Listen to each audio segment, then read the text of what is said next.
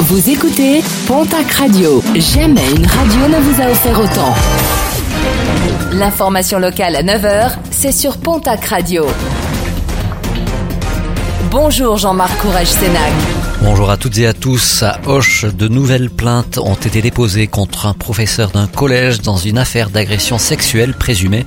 Cinq jeunes filles d'une classe de cinquième avaient déjà déposé plainte, mais désormais sept autres adolescentes auraient déposé plainte, des élèves qui avaient eu ce professeur lors d'années scolaires précédentes. Les vidéos du saccage avaient fait le tour des rédactions nationales le 9 mars dernier, en marge d'une manifestation nocturne de Gilets jaunes. Le temple maçonnique de Tarbes était saccagé. Huit individus ont finalement été interpellés, six hommes et deux femmes. Parmi eux, cinq ont des antécédents judiciaires. Quatre sont originaires des Hautes-Pyrénées et les quatre autres de Pau et son agglomération. Ils doivent être jugés aujourd'hui dans le cadre d'une comparution immédiate.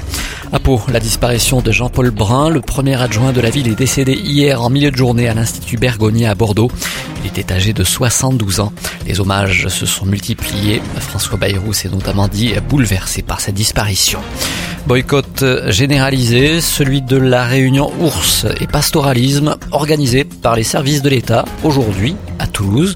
Les associations environnementales protestent contre les mesures d'effarouchement envisagées, notamment à l'encontre de l'ours Goyat. Les éleveurs n'y participeront pas non plus.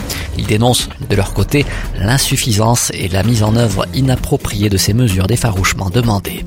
En sport football, objectif la remontée. Régis Vidal est le nouveau président du Tarbes Pyrénées Football. Dans les colonnes de nos confrères de la Nouvelle République des Pyrénées, il indique vouloir remonter en National 3 le plus rapidement possible. Et puis les fameux concerts de au sommet du Pic du Midi, on en connaît désormais la programmation. Vous pourrez notamment y retrouver le groupe toulousain Cat Trees, ce sera le 27 juillet, mais aussi Zazie le 2 août, et puis le groupe Offenbach le 10 août.